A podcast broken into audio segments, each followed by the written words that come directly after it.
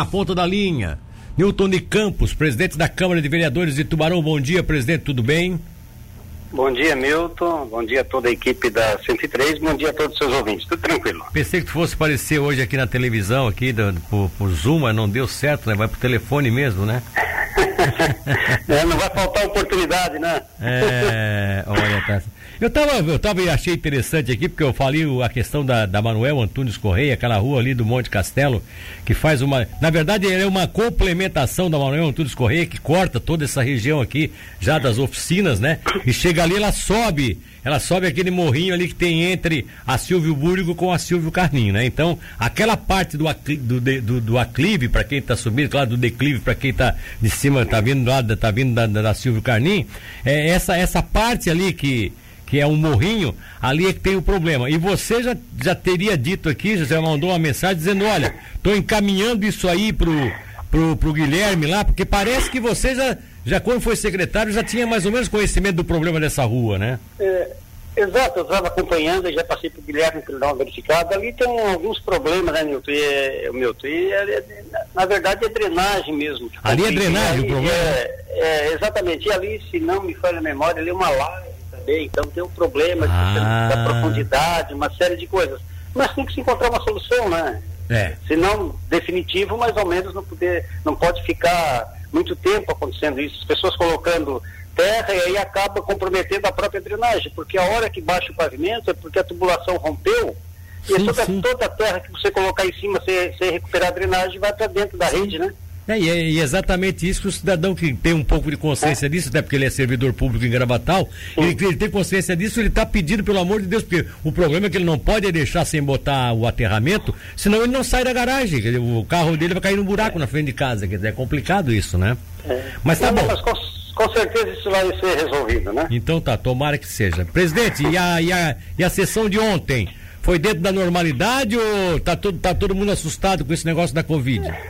Não, foi uma sessão é, é, movimentada, né? Ela iniciou às 18 horas, terminou após as 23h30, né? Bastante, bastante assuntos lá. Nós tivemos inicialmente a visita do senhor Hélio de Oliveira Júnior, que é coordenador do programa de endemias, que é a pedido do vereador Jean foi falar sobre o mosquito Aedes aegypti e a questão da dengue, né? Porque há, um risco também de nós termos aí uma infestação se não houver o controle, e aí você imagina, nós já estamos com o problema do, Covid, o que nós menos queremos é uma outra epidemia aí, né? Junto com essa pandemia. Pois é, então... é, a gente, a gente se preocupa tanto com a Covid, se esquece que nós temos várias outras eh, endemias que tem que ser cuidadas, né?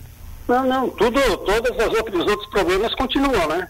É. O Covid veio agravar a situação, então tem que se cuidar em geral. Então é bom, de vez em quando, a gente dar uma, uma parada, dar uma pensada também, tem outras situações que podem ser atacadas, que de repente a gente pode agir para evitar qualquer proliferação nesse sentido, né? E aliás, o Hélio, o Hélio que foi lá ontem fazer uma explanação para vocês, ele é um especialista, né? É um funcionário de carreira já com muita experiência nessa área, e ele deve ter dado uma aula lá do que, tá, que pode acontecer, né?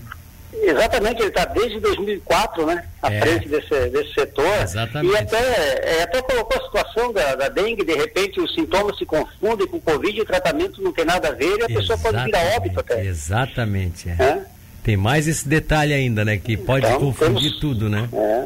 Mas agora nós somos bem servidos, ainda mais nós temos um médico lá como vereador, então são assuntos que são tratados com muito carinho ali, né? É, tem isso também, né? Tem isso também. Mas aí, qual, qual é, além dessa presença do Hélio, qual outro assunto que dá para destacar? É, nós tivemos ontem quatro projetos na ordem do dia, três do Executivo, né? E um do Legislativo, também de autoria do vereador Jean.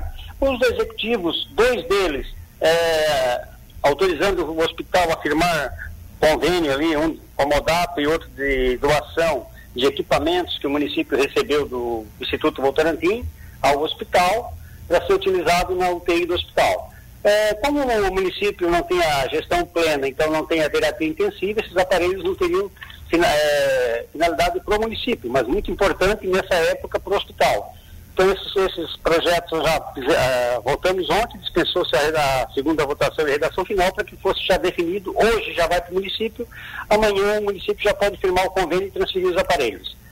Um, um, outro projeto de lei tem de suplementação orçamentária por superávit, é isso é, é, recursos que ficaram na, do, do, exercício passado, tem que ser suplementado para este ano, recursos do FIA, né, do Fundo da Infância e Adolescência. Sim. Também é, resolvemos rapidamente. E o projeto de, de origem ali do Legislativo, que é do autoria do vereador Jean Abreu Machado, ele obriga né, a, os estabelecimentos públicos e privados voltados ao ensino e recreação infantil e fundamental a capacitarem o seu corpo docente funcional em noções básicas de primeiros socorros. Então é um projeto muito importante, é, praticamente sem custos para o município, que poderá salvar vidas. Esse é aprovado em primeira votação. Ah, então, nos, é, nos, projetos foram isso, Milton. E depois os vereadores apresentaram lá é, vários requerimentos, foram 36 requerimentos, três indicações, uma moção e dois projetos. Então foi uma sessão bem movimentada. E no grande expediente, é, como sempre, vários assuntos importantes levantados, né?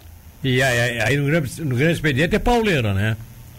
É, existe, é, existe o contraditório, existe uma série de discussões. Agora, é, tem que salientar que existe, é, nós estamos desde o início tratando disso, é, como nós é, colocamos que os poderes têm que ser independentes e harmônicos, também Sim. os vereadores, né? Nós temos a, cada um a sua independência, a sua ideologia, a, tudo, a, o que pensa, enfim, mas temos que manter a harmonia do legislativo, enfim, até para valorizar o poder legislativo, né? Tá certo. É, Nilton de Campos, muito obrigado pela presença. Terça-feira a gente volta a conversar, sempre com esse papo rapidinho assim, fazendo um balanço das principais assuntos discutidos na Câmara, tá bom? Olha, eu agradeço a oportunidade, estamos à disposição. Um abraço, portanto. Foi o presidente da Câmara de Vereadores de Tubarão, são